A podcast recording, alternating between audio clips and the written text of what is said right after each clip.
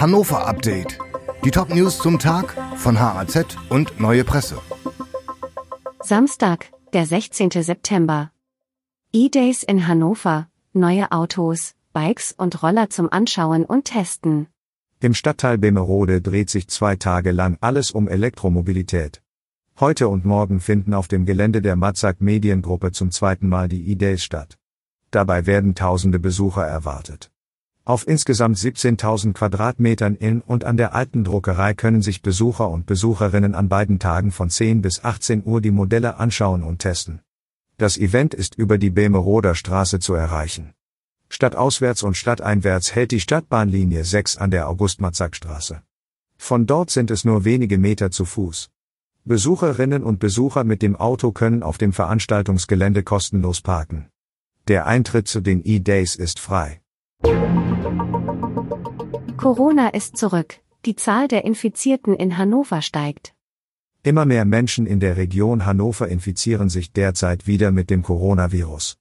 Das Gesundheitsamt meldete am Freitag eine 7-Tage-Inzidenz von 19,1. Damit ist die Zahl der Infizierten kräftig angestiegen. Vor drei Wochen hatte der Wert noch bei 8,6 gelegen.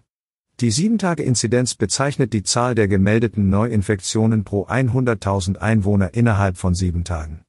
Die Experten sind sich einig, dass es eine hohe Dunkelziffer gibt und die tatsächliche Inzidenz deutlich höher liegt. Im bundesweiten Vergleich ist der aktuelle Inzidenzwert in der Region enorm hoch. Für ganz Deutschland meldet das Bundesgesundheitsministerium eine Inzidenz von durchschnittlich 9. In Niedersachsen liegt der durchschnittliche Wert bei 8. Todestag von Amini. Hunderte Menschen protestieren in Hannover gegen das Regime im Iran.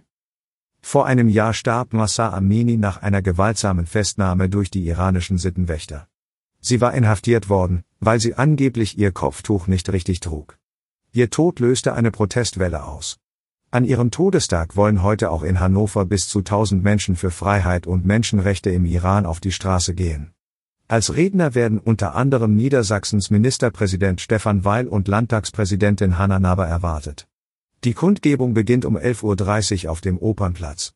Danach ziehen die Teilnehmer und Teilnehmerinnen durch die Innenstadt. Hinter der Demonstration stehen mehrere Organisationen, die sich insbesondere für die Rechte von Frauen engagieren.